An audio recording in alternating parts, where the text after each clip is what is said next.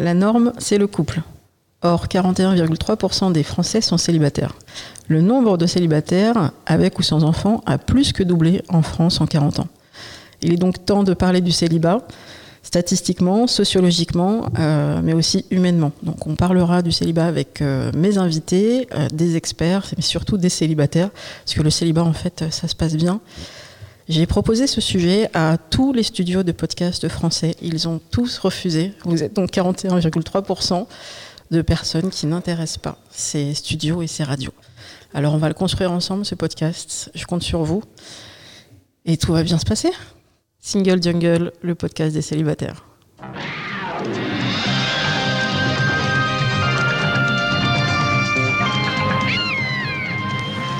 Je suis Louisa Amara et je suis ravie d'inviter aujourd'hui Camille qui va nous parler de sa façon de vivre son célibat. Comment ça va Camille euh, bah, Ça va super. Tu as quel âge J'ai 31 ans. Et tu es célibataire depuis combien de temps euh, Je sais jamais comment répondre à cette question. Euh, parce que j'ai plein d'histoires. Mais je vais dire que la dernière où j'étais hyper amoureuse et que pour moi j'étais dans un couple, on va dire que ça remonte à 5 ans. D'accord. 5 ans. Et donc depuis, tu as eu d'autres rencontres? Oui. Et certaines ont été plus durables que d'autres? Oui, alors après, j'ai eu des histoires euh, euh, plus, ou moins longues. J'ai eu un truc pendant un an avec un mec. Mais je sais pas comment dire, je trouve qu'en termes d'implication, euh, c'était pas un couple. Donc tu considères que c'était une relation amoureuse ou une relation... Ouais, c'était une relation amoureuse, mais en fait, il n'y avait pas la notion d'exclusivité. Oui, mais il y a des couples qui sont tout à fait ouverts à ça. Eh bah, en fait, moi, c'est pas ma vision. Donc, tant que il y a une, ouverture et qu'il n'y a pas d'exclusivité, je ne considère pas que moi, je suis en couple. Et lui, il se considérait comment? Bah, lui, euh, lui était amoureux de moi. Il l'a dit. Euh, moi pas. Euh, je ne sais pas exactement à quel degré il plaçait cette relation. D'accord. Est-ce que lorsque tu annonces que tu es célibataire euh, ou qu'on te pose la question, que ce soit ton entourage, ta famille ou des collègues, est-ce que tu ressens des remarques, un ton et peut-être même un truc un peu bizarre, une pression euh, Ou est-ce que c'est ah bah t'es célibataire, c'est cool Alors c'est marrant parce que en ce moment là je passe des entretiens et euh, j'ai rendez-vous la semaine prochaine avec euh, le président de la boîte où je vais peut-être travailler. Et on m'a dit, oui, il peut être un petit peu intrusif, il peut poser des questions à savoir si tu es marié. Mais euh, c'est pas grave, c'est qu'il est juste vieille France et que euh, bon bah c'est vrai que si c'est une si euh, il découvre que vous êtes marié, vous êtes une bonne personne. Et du coup, je sais pas si je dois lui mentir ou je sais pas trop. J'appréhende un peu ce, ce rendez-vous la semaine prochaine parce que j'avais pas anticipé que je devais être mariée pour avoir un boulot en fait. Bah juste en fait, c'est illégal de poser cette question-là. Non mais ça je sais. ça n'a rien à voir avec tes compétences, euh, avec ton profil professionnel. Donc, euh, non, mais ça m'a été spécifié en fait, c'est assez particulier. Donc là, c'est vraiment un exemple hyper concret. Après, euh, bah, professionnellement, moi je travaille dans des petites structures en général.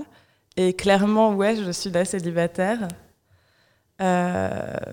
Je... C'est bizarre parce que j'ai l'impression qu'en fait, les... ceux qui sont en couple, mes collègues, envie mon, mon mode de vie, que j'ai une sorte de grande liberté et tout ça. Mhm.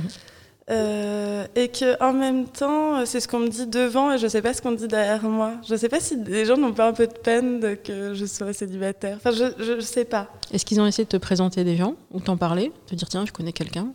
Euh, ouais, c'est vrai. Mais alors ça, non. Non, non, j'accepte pas ce genre de truc. Mais c'est euh, Ah, mais euh, toi, tu irais hyper bien avec un copain à moi.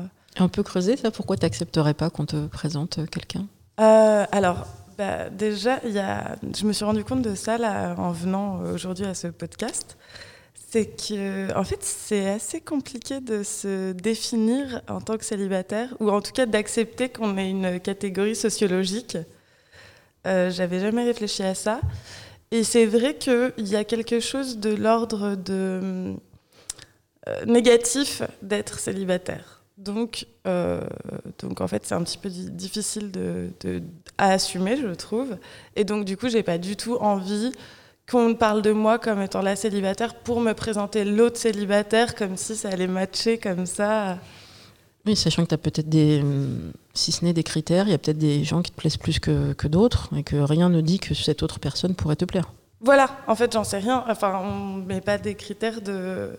Enfin, c'est comme les enfants, on les force à jouer ensemble. Genre, ils ont tous les deux 3 ans, donc c'est sûr, ils vont s'entendre. Euh, bah non. Il faut que ça matche un peu. Et du coup, c'est pareil. C'est pas parce qu'on est célibataire que déjà, on a absolument envie d'être en couple. Euh, et deuxièmement, que tout le monde va nous plaire, en fait. Enfin, ça marche pas comme ça. Et après, moi, j'aime pas non plus le truc trop préparé. Mhm. J'aime bien euh, vivre ma vie, rencontrer des gens, avoir un truc ou ne pas en avoir. Enfin, mais j'aime pas quand c'est préparé.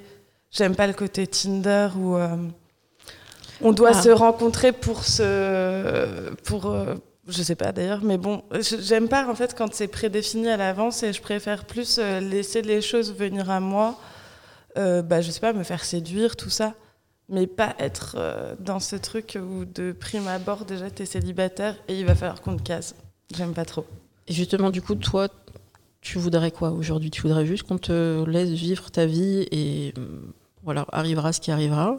Ou tu as quand même un projet euh, de un jour rencontrer quelqu'un, qui sait, peut-être fonder une famille? Est-ce que ça, c'est déjà quelque chose que tu as en tête? Bah, en fait, je crois que si on est tout à fait honnête, c'est quelque chose qui qui, régit un peu tout le monde. Enfin, le love, l'amour, euh, on a un peu envie de vivre ça. Enfin, on est des, animaux sociaux, on aime bien interagir et avoir de l'amour. Donc oui.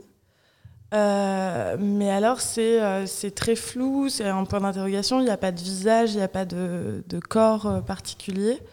J'ai envie de tomber amoureuse de quelqu'un mais il n'y a pas de projet. Et j'ai envie que cette personne tombe amoureuse de moi aussi.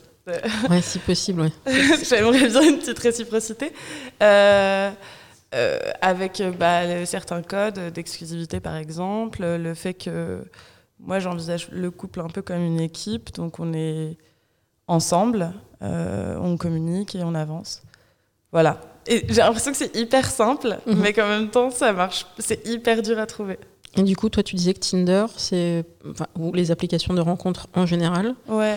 Euh, tu as testé, tu ne veux pas y aller, où tu en es euh, bah en fait, je me suis déjà retrouvée dessus. Euh, je tiens pas plus de 24 heures. Ça me déprime. Déjà, j'ai l'impression de voir euh, la même chose partout. J'ai l'impression de voir les mêmes photos, les mêmes annonces, les et ça me ça m'angoisse en fait. C'est horrible Tinder.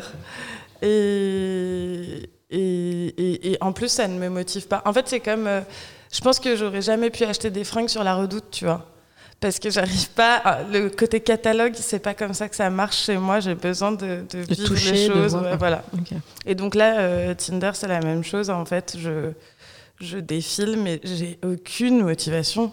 J'en ai aucune. Ça m'intéresse pas. Alors, si les applications de rencontres qui sont utiles hein, pour certaines personnes, c'est pas pour toi. Comment toi tu rencontres les gens? C'est en soirée? C'est dans des bars? C'est dans comment tu les rencontres? Euh, Oui, c'est ça. C'est la vie sociale en général. Euh, c'est euh, sortir. après, je crois que j'ai un peu une tête sympa, donc les gens n'ont pas peur de me parler. Et j'ai déjà bah, le mec avec qui je suis restée un an là, je l'ai rencontré dans le métro. Non, mais ça arrive ça pour de Oui, c'est vrai. Ah, l'histoire, elle est trop bien. Ah, vas-y, raconte-nous. La rencontre, en fait, il était dans le métro et il lisait un livre qui est un de mes bouquins préférés. Donc je trouvais ça intriguant qu'un homme le lise parce que vraiment aucun homme n'avait jamais voulu lire ça. Qu'est-ce que c'est ce livre? C'est Belle du Seigneur. Ok. Donc c'est un gros pavé, c'est très romantique, tout ça. Bon, bref. Et, euh, et, donc, moi, je lisais aussi un livre et on se regardait comme ça pendant tout le truc. Le hasard a très bien fait des choses. On est descendu à la même station. Il m'a fait passer et il m'a demandé si je voulais boire un café. Euh, j'avais rendez-vous chez le dentiste et en fait mon dentiste habitait en face de chez lui. Donc on s'est retrouvés après, on a passé l'après-midi ensemble et puis bah, on a passé un an ensemble. C'est beau comme histoire, comme quoi ça arrive encore. Ouais, ouais, c'est cool. Mais tu comprends aussi que peut-être dans ton entourage ou dans d'autres célibataires que tu connais, bah, pour elles et pour eux, ça fonctionne pas forcément comme ça, ou c'est t'attends euh, éternellement une rencontre magique qui n'arrive pas? Non, mais alors je suis d'accord et je n'ai pas du tout de jugement sur Tinder. Hein. Moi, c'est plus, je me sens pas très à l'aise euh, dans ce format. Euh, après, effectivement, c'est un accélérateur de rencontres. je pense que ça peut marcher aussi. je ne pense pas que ce soit noir et que ce soit juste le réseau du sexe ou je ne sais quoi. Euh, donc oui, je pense que c'est, enfin, tout est bon à prendre si on a envie de rencontrer quelqu'un. Euh, oui, il y a des canaux, on peut les utiliser. Moi, je me sens pas très à l'aise là-dedans. Et j'ai de la chance d'avoir euh, une vie sociale assez fournie. J'ai beaucoup d'amis. Je, oui, je, je, sors souvent, je rencontre des nouvelles personnes. Et pour l'instant, je me repose un peu là-dessus. D'accord.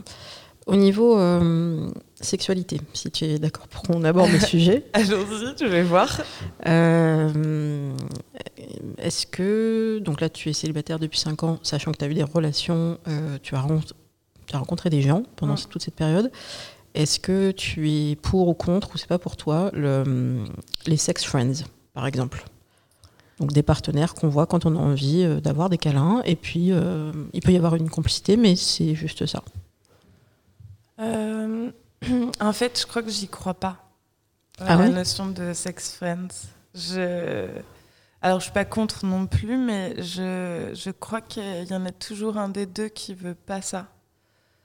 Euh, je crois que c'est très rare euh, de, de, bien vivre ce genre de relation. donc, ça m'est arrivé, mais après, euh, c'est plus euh, des choses qui traînent. Il y a beaucoup de non-dits. Euh, on n'ose peut-être pas s'avouer qu'en fait, on s'aime bien. J'ai plus l'impression que c'est de cet ordre-là. Et pareil, je pense que j'aurais du mal à avoir ce genre de relation si j'avais pas à la base un coup de cœur pour la personne. En général, moi, si je les revois c'est qu'ils me plaisent. S'ils me plaisent, c'est que potentiellement, je pourrais être euh, amoureuse d'eux. D'accord. Donc, du coup, toi, les dernières euh, relations sexuelles que tu as eues, c'était avec des personnes que tu avais rencontrées, avec qui euh, il, s'est passé quelque chose? Ouais. Et ça a duré ou ça n'a pas duré? Voilà, en fait, c'est ça. J'ai des, des, petits trucs, qui, c'est des tentatives, on va dire, qui durent plus ou moins longtemps. Et il y a une raison qui fait que ça s'arrête à chaque fois. Mais j'aime pas trop le fait de fais ta vie. Euh. Je te dis, je pense que c'est un peu important pour moi l'exclusivité. J'ai pas cette notion euh, assez. Euh, la liberté de dire non, mais couche avec qui tu veux, ça me dérange pas. Si, ça me dérange. Et est-ce que ça t'est déjà arrivé de tomber sur quelqu'un qui te dise ben, tu me plais bien, j'aimerais te revoir et on verra comment notre relation va évoluer et puis le jour où vous avez une relation sexuelle, ça se passe très bien. Et ensuite, tu n'entends plus, tu n'as plus de nouvelles. Ça t'est déjà arrivé ou pas? Euh, Alors, j'ai pas plus de nouvelles. J'ai plus ce truc de, tu sais, on te garde, tu vois, on t'envoie des messages. Oui. On veut savoir comment tu vas, mais on veut pas te voir. Mais on veut pas que tu disparaisses du téléphone, mais visiblement, on va pas se revoir. Et comment tu gères ça? Tu dis non, moi ça me va pas, tu vas pas me mettre au chaud comme ça. C'est oui ou c'est non? Euh, bah alors moi je suis un peu naïve, alors il me faut un peu de temps pour comprendre qu'on va pas se revoir. Au début je, suis là, bon bah c'est le, truc. Euh, ensuite euh, j'ai une phase de colère en général et d'incompréhension parce que de mon point de vue tout s'est bien passé. Et puis ensuite en général je mets les choses au clair, je dis bon bah tu sais c'est pas grave, on a le droit de changer d'avis ou de pas vouloir les mêmes choses. Euh, bon, t'as pas osé le dire, donc je le dis pour nous. Euh, on va pas se revoir et c'est pas grave. Est-ce que tu as déjà. Donc, ça, c'est ce qu'on explique depuis tout à l'heure, ça s'appelle le breadcrumbing. Donc, euh, breadcrumb en anglais, c'est des miettes de pain. Et c'est une façon. Alors, c'est des jolis termes qui ont été inventés par des journalistes ou de la presse féminine pour expliquer un comportement qui existe depuis la nuit des temps, euh, qui est euh, effectivement, euh, on s'entend bien, sexuellement peut-être ça s'est même très bien passé. je ne veux pas aller beaucoup plus loin avec toi, mais je te garde au chaud car tu es une partenaire de qualité. Et il peut y avoir ce côté un peu, je t'utilise. je précise que c'est un comportement qui peut être à la fois masculin ou féminin. même si de mon expérience, c'était plutôt des hommes qui faisaient ça. Et il y a aussi le ghosting qu'on a évoqué tout à l'heure, c'est-à-dire les personnes qui ne donnent plus du tout de nouvelles. on ne sait pas ce qu'il s'est passé. Sont-ils ou sont-elles décédés? On ne sait pas. Et parfois, ils vont réapparaître, comme par magie, des mois ou des années après, à l'occasion d'un nettoyage de répertoire. Tu es qui? Eh bien, nous avons couché ensemble il y a quelques temps, mais tu m'as zappé. Ah, ouais. Mais de l'eau a coulé sous les ponts, on pourrait se revoir. Oh mon Dieu, quelle horreur. Ça, c'est un comportement que tu n'accepterais pas, a priori. Euh, non, bah alors, euh, enfin, je vais pas euh, mentir non plus. Hein, je suis pas genre si catégorique que ça. moi, j'ai une sorte de mélange de ces deux là. C'est-à-dire que j'avais un mec que je voyais et il me donnait des rendez-vous, il venait pas. Ça me rendait complètement folle. j'ai déjà été jusqu'à son appart. Enfin bon, j'étais folle. Et il revenait dans le plus grand des calmes, sans jamais s'excuser, sans jamais m'expliquer ce qui s'était passé. Et du coup, c'est vrai que d'avoir vécu ça, ça m'a créé de très grandes angoisses après. Euh, j'ai eu des, des, moments de paranoïa avec d'autres mecs que j'ai pu rencontrer. Enfin, j'ai jamais compris ce qui s'était passé. Il ne s'est jamais excusé. Et à la fin, en fait, euh, il m'a donc il m'envoyait régulièrement des messages parce qu'on pouvait parler presque tous les jours. Hein. Et il me donnait des rendez-vous auxquels il ne venait pas. Et, euh, et à la fin, donc c'est lui qui m'envoyait des messages. Et j'en avais marre. Donc je répondais plus. Donc là, il était paniqué. Enfin, le jouet était cassé, quoi. Et euh, il a insisté.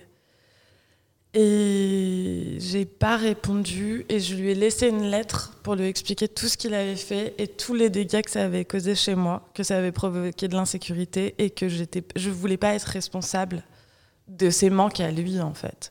Qu'il ait un problème, qu'il ait besoin de manipulation ou de jouer avec les, personnes, ça le regarde. Mais en fait, moi, je veux pas vivre ça, je veux pas ressentir ça, je veux plus être euh, victime de ce truc-là. Donc, stop. Et j'ai plus jamais eu de nouvelles.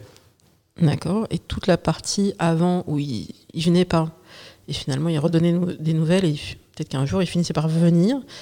À quel moment, toi, tu t'es dit, mais pourquoi j'accepte ce comportement? Est-ce que c'est parce que vraiment c'est un super coup? Est-ce que j'ai envie de plus avec lui? Qu'est-ce qui fait qu'on tolère euh, l'intolérable? Euh, Qu'est-ce qui fait qu'on tolère l'intolérable? C'est intéressant. Euh, alors, il y avait, je te dis, la conversation à côté où c'était assez riche, c'était assez stimulant. donc ça, ça nous tenait. Je pense qu'intellectuellement, on se retrouvait il y avait un côté assez joueur aussi. Donc après, moi, c'est vrai que on se tenait des rendez-vous, mais moi-même, je prévoyais autre chose. Mhm. Je, savais que j'avais pas le rendez-vous. En fait, c'est devenu complètement absurde comme situation, mais il y avait des fois où on se disait qu'on se voyait, et tous les deux, on allait dîner au resto avec d'autres gens, parce que c'était devenu un mode, enfin, très très bizarre. Euh, donc, je pense que c'était un peu ce jeu-là qui me faisait tenir. Euh, et puis en fait, euh, après, je me suis rendu compte que ça me faisait souffrir. Et que en fait, j'avais pas envie de jouer, que je voulais des choses très simples dans la vie. Et, euh, et donc, tout ce que ça provoquait derrière, enfin, ça, c'est plus une relation que j'ai eue juste derrière, où je j'ai commencé à avoir des grandes paranos sur le mec en fait parce que il dormait pas avec moi et du coup, j'étais là, ça fait pas longtemps qu'on se connaît, peut-être tu m'as pas tout dit, t'as une meuf, t'as tout ça. Et non, j'ai un chat à nourrir la nuit. Et euh, en fait, j'ai eu tellement peur que je me suis rendu compte qu'en fait, ça n'avait rien à voir avec ce nouveau mec, mais que c'était tout l'autre, tout ce qu'il avait disparu, caché, pas s'excuser, tout ça, qui ressortait dans le lui. Et là, je me suis dit, non, mais il faut que, faut que j'arrête. Ok, donc ça, ça a quand même laissé des traces pendant un moment. Et euh, bah, j'aimerais qu'on revienne sur la partie dormir avec quelqu'un, parce que c'est un, un, vrai sujet euh, qui me touche actuellement, parce que pour moi, une première nuit avec un homme, c'est pas évident du tout. Euh, il me faut du temps. Et est-ce que toi, pour toi, c'est une évidence qu'il faut, enfin c'est pas qu'il faut, mais que ça fait partie du partage et que c'est quelque chose qui te, qui te plaît de dormir avec quelqu'un et que c'est presque une évidence? Alors, ça dépend des personnes, effectivement. Il y a des gens euh, où euh, c'est une soirée, on n'a pas pris le temps de nous demander nos prénoms, qu'on est déjà à poil. Euh, franchement, on n'a pas besoin de dormir ensemble, c'est pas très grave. Mais il y a d'autres personnes dont on tombe amoureux, ou en tout cas, il y a un truc euh, assez différent. Où pour moi, effectivement, c'est important de dormir avec la personne. Mhm. Et c'est même euh, quelque chose qui, euh, qui joue beaucoup, en fait. Il y a déjà le fait de dormir et il y a le matin. Alors moi, je déteste les matins. Je suis très mal à l'aise. euh, J'ai l'impression que toute la magie de la nuit est partie et tout. Mais en même temps, c'est très révélateur. De comment la personne se comporte Ouais. Euh, par exemple, est-ce qu'elle va te proposer de prendre un petit déjeuner ou est-ce qu'elle va s'en faire un et te regarder, te démerder? Euh, Tout en fait, même lui, euh, comment il est en fait quand il est pas, il est à peine réveillé. Je trouve qu'il y a quelque chose d'assez réel en fait qu'on peut capter dans ces moments-là parce qu'on n'a pas le temps de réfléchir le matin. Et donc ça, ça me plaît. Et il y a des, des personnes euh, dont je me suis attachée ou j'ai euh, poursuivi des relations parce que juste j'aimais dormir avec eux plus que faire l'amour avec eux. D'accord. C'est vraiment le, le côté câlin, le côté tendre. euh, Ouais. Ouais. Il y a le truc de fusion dans le lit euh, qui n'est donc pas de l'ordre sexuel qui me plaît beaucoup. Et ça, c'est chez toi Tu préfères dormir chez toi ou chez lui Ou les deux t'intéressent? Alors moi j'aime pas trop quand c'est chez moi. Ok. Je préfère aller chez eux euh, parce que c'est pareil, il y a tout un truc de confiance avant d'arriver chez moi. J'ai j'ai pas envie de, de, de faire rentrer quel- le loup dans la bergerie. Voilà, en clair, on va dire ça. J'ai pas envie de faire rentrer quelqu'un chez moi tant que je suis pas sûre de lui. J'ai pas envie qu'il sache où j'habite, comment c'est. J'ai pas envie justement que lui ait accès à mon intimité en fait. Et qu'est-ce qui se passe quand le garçon ne peut pas recevoir parce que bah, alors, soit il est entre deux appartements, soit il est en coloc, soit il y a plein de Oui, cas oui, où où, il euh, où il peut pas recevoir. Dans ce cas-là, comment tu fais? Bon, bah, je fais un effort. Mais c'est vraiment si je, je sens un truc avec lui. Sinon, vraiment, je, crois que tant pis, on ne peut attendre. Est-ce que ça t'est déjà arrivé Parce que c'est une proposition qu'on voit parfois. Euh, si ça peut pas être chez l'un ou chez l'autre, avoir un lieu intermédiaire qui est, euh, bah tiens, est-ce qu'on se fait la magie d'un- d'une nuit d'hôtel euh, à un tarif raisonnable ou justement c'est l'occasion de partir en week-end ensemble, bah, avec quelqu'un avec qui il y a quelque chose de plus sérieux et on va se dépayser et ça sera ni chez toi ni chez moi. Euh, après, il y a d'autres solutions. J'ai vu aussi des gens dire bah tiens, j'ai l'appartement d'un pote qui est disponible parce qu'il est, il est en vacances, il me le prête et du coup c'est un autre lieu. Ouais. Euh, Est-ce que tout ça, c'est des propositions qu'on a pu te faire auxquelles tu peux réfléchir? Euh, non, on m'a jamais- non, j'ai pas fait ça. Ouais, alors, j'ai déjà fait des nuits d'hôtel, mais c'était euh, prévu et c'était un petit kiff, quoi. Mais non, je me suis pas retrouvée dans un lieu intermédiaire, ça m'est jamais arrivé. D'accord. On parlera de ça, mais effectivement, quand on est dans un lieu qui n'est pas un hôtel, qui n'est pas prévu pour et qui n'est pas le- l'appartement du monsieur, et on cherche, euh, par exemple, une serviette de bain, on se dit, mais je suis chez quelqu'un que je que je connais pas, et qui me prête son lit sans le savoir. Ah oui, parce que la personne qui prête n'est pas au courant? Non. Ah, ça c'est vraiment bizarre. Là, tu te dis, mais je veux pas laisser des traces, et en même temps, j'ai mes règles, donc je veux pas laisser de traces. Et, et on prend une serviette, ouais, mais après, on en fait quoi de la serviette si jamais elle est tachée euh, Peut-on utiliser la machine à laver? Dois-je la porter chez moi et la rendre après? On est sur de la logistique euh, assez intéressante. Mais euh, voilà, je pense qu'on aura plein d'épisodes avec des, des cas un peu particuliers comme ça. Euh, bah écoute, en termes de timing, je pense qu'on est bon. ok, Merci beaucoup Camille. bah merci à toi. Et je pense qu'on fera peut-être une suite. Donc si tu es disponible pour d'autres sujets, euh, toujours liés au célibat parce qu'on n'a pas euh, tout abordé, Ok, euh, je pense qu'on pourra creu- creuser ensemble si tu es d'accord. ok, pas de problème, avec plaisir. Merci. Audrey, on enchaîne? Alors je reçois Audrey. Audrey est une amie que j'ai rencontrée au travail et qui a une voix sublime. Donc je lui ai proposé, elle a accepté de lire quelques extraits de livres euh, très intéressants sur le sujet du célibat et des femmes célibataires en particulier.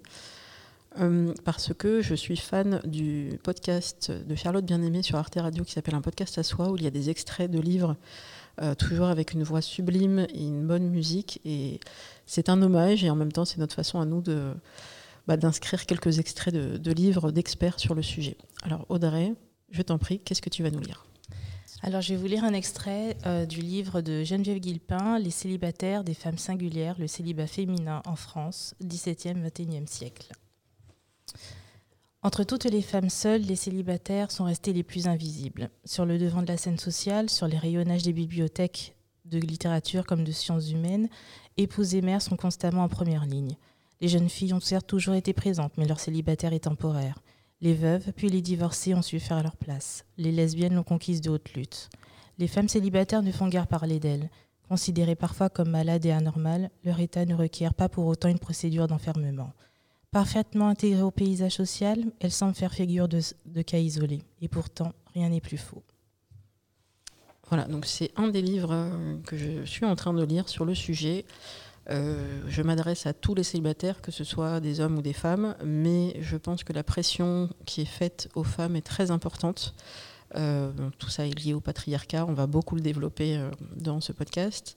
On pousse euh, les petites filles euh, très tôt avec euh, tous les, contes de fées à croire qu'il est très important d'être amoureuse de quelqu'un, de trouver le prince charmant et ainsi un jour de fonder une famille. Et on nous met ça très vite dans la tête, que ce soit les contes de fées, puis toute la culture autour de nous, les livres, les séries, les films, les comédies romantiques. Il y a un business très important sur le sujet.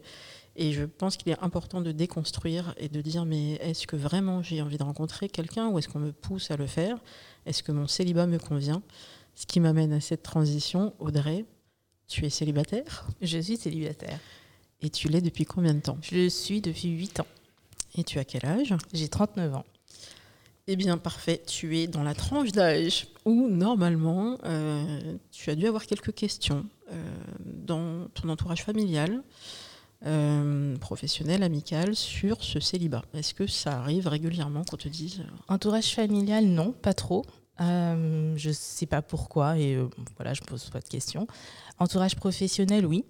Les gens, en fait, je ne suis pas une personne qui parle souvent de ma vie privée, donc les gens, ils hésitent, peut-être pour ne pas me, je sais pas, me, je sais pas, rentrer dans ma dans ma bulle.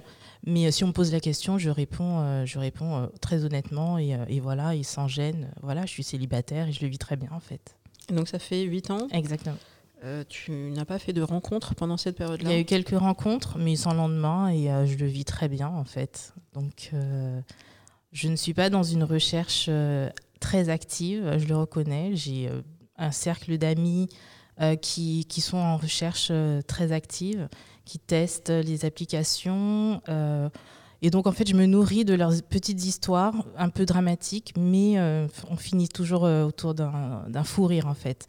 Donc, donc voilà, donc je me nourris de tout ça et je me dis, comme Camille, en fait, les applications, voilà, c'est pas pour moi, en fait. vraiment une flemme incroyable de, tester tout ça.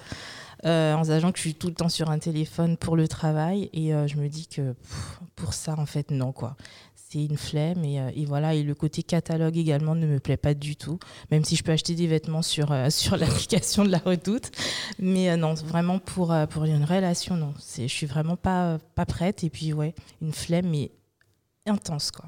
Ce qui veut dire que pendant cette période là des périodes plus ou moins longues tu as connu l'abstinence ouais. Et ça te convient. Ouais. Et tu n'as pas de remarques, puisqu'on voit beaucoup, beaucoup de magazines, d'affiches où la sexualité est très mise en avant. Mhm. Euh, il y a par quelques autrices euh, justement qui essayent de dire mais c'est pas si important que ça la sexualité pour tout le monde où on peut avoir une sexualité euh, différente ou pas forcément partagée est-ce que toi c'est quelque chose qui, qui, revient mais là plutôt avec tes amis? Est-ce qu'on t'interroge? Est-ce qu'on te dit c'est normal? Ou est-ce que finalement tu n'as plus de libido? Est-ce que c'est un sujet? Non, c'est même pas un sujet en fait. Donc euh, non, non, c'est, enfin, on n'en parle même pas en fait. En fait, entre amis, euh, on, parle surtout de, des gars en fait, des gars euh, qu'elles ont rencontrés et de ce qu'elles ont entendu, de ce qu'elles ont vu. Et en conclusion, c'est franchement, il y a quand même pas mal de cas en fait. Bah, il vaut mieux en rire. Hein, oui, exactement, ouais. Parce que, mais en même temps, je trouve ça plutôt intéressant de dire qu'il y a plusieurs modèles. C'est ce qu'on mhm. va essayer d'avoir dans ce podcast, avoir des gens qui enchaînent les rencontres parce qu'il y a un objectif et qu'elles ont envie de s'amuser ou mhm. pas. et les personnes qui sont plutôt euh, se dire bah, on, va voir comment la vie évolue. Et là, on va aller peut-être basculer sur un autre euh, livre, euh, qui est un livre de Liv Stromquist, où on va parler de ce, sujet qui est l'effet Leonardo DiCaprio. Alors pour les personnes qui connaissent pas bien cet effet-là, donc l'acteur américain a une particularité. maintenant, il doit avoir 47 ou 48 ans et c'est quelqu'un qui ne s'engage pas sur la durée avec les femmes et qui ne sort qu'avec un type de personne. C'est une mannequin blonde, en général, qui fait la couverture de Sports Illustrated, donc le magazine euh, américain. Euh, euh, souvent en général avec des femmes en maillot de bain qui sont des mannequins. Hein. et il ne sort qu'avec ce type de femme. Et on va essayer de comprendre avec cette autrice pourquoi. Donc comment s'appelle ce, ce livre? La rose la plus rouge s'épanouit de Liv Stromquist. Exactement. Quand Leonardo DiCaprio et Bara Faeli, la mannequin israélienne de Sport Illustrated Swimsuit Issue, ont rompu, une source anonyme a affirmé au Daily Mail C'était une rupture à l'amiable. Ils restent amis et gardent contact. Ils se sont juste éloignés avec le temps. Après ça, Leonardo DiCaprio est sorti avec la comédienne Blake Lively, 24 ans. Puis ils ont rompu et Leo est sorti avec la mannequin de Victoria's Secret, Erin Etterson, 23 ans. Puis ils ont rompu et Leo est sorti avec la mannequin allemande de Victoria's Secret, Tony Gard, 22 ans.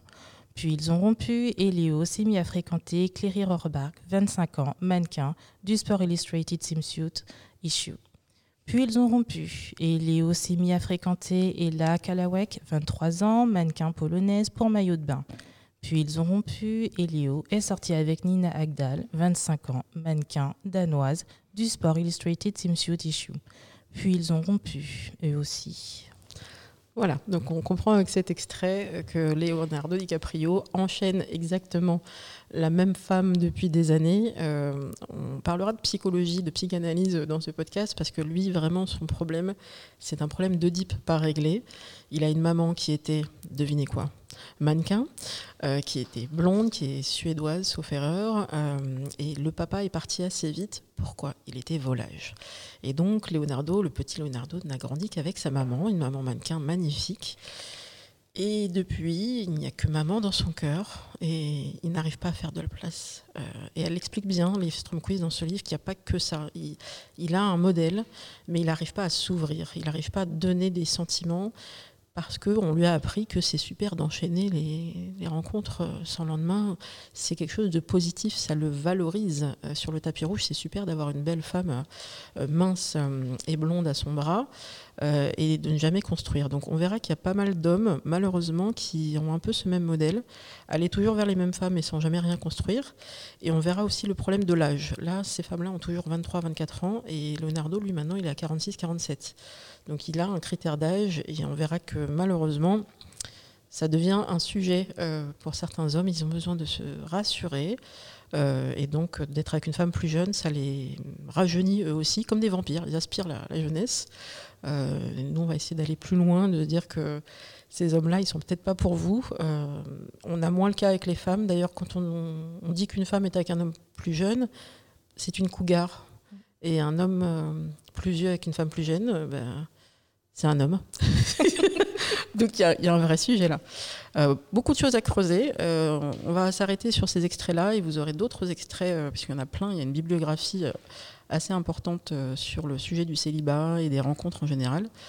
et on va bientôt s'arrêter. Donc je vais faire une sorte de petite conclusion.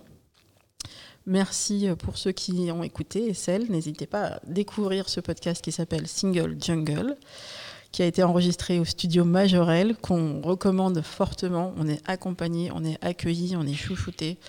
Euh, et c'est aux portes de Paris. Donc vraiment, si vous êtes podcasteuse, podcasteur, vous avez envie de vous lancer, vous savez pas trop comment ça marche, la technique, tout ça, venez, c'est vraiment euh, l'endroit idéal pour ça. Et vous n'avez pas besoin de studios euh, qui vous accompagnent, qui vont peut-être refuser vos projets comme le mien. ici, vous êtes tous et toutes les bienvenus vraiment. Donc le podcast s'appelle Single Jungle. Vous avez déjà un compte Twitter qui s'appelle Single underscore Jungle et euh, un compte Instagram qui s'appelle Single Jungle Podcast, tout attaché. Donc rejoignez-nous très vite et proposez-nous aussi vos idées et vos témoignages, parce que ce podcast, on va le construire ensemble. Merci.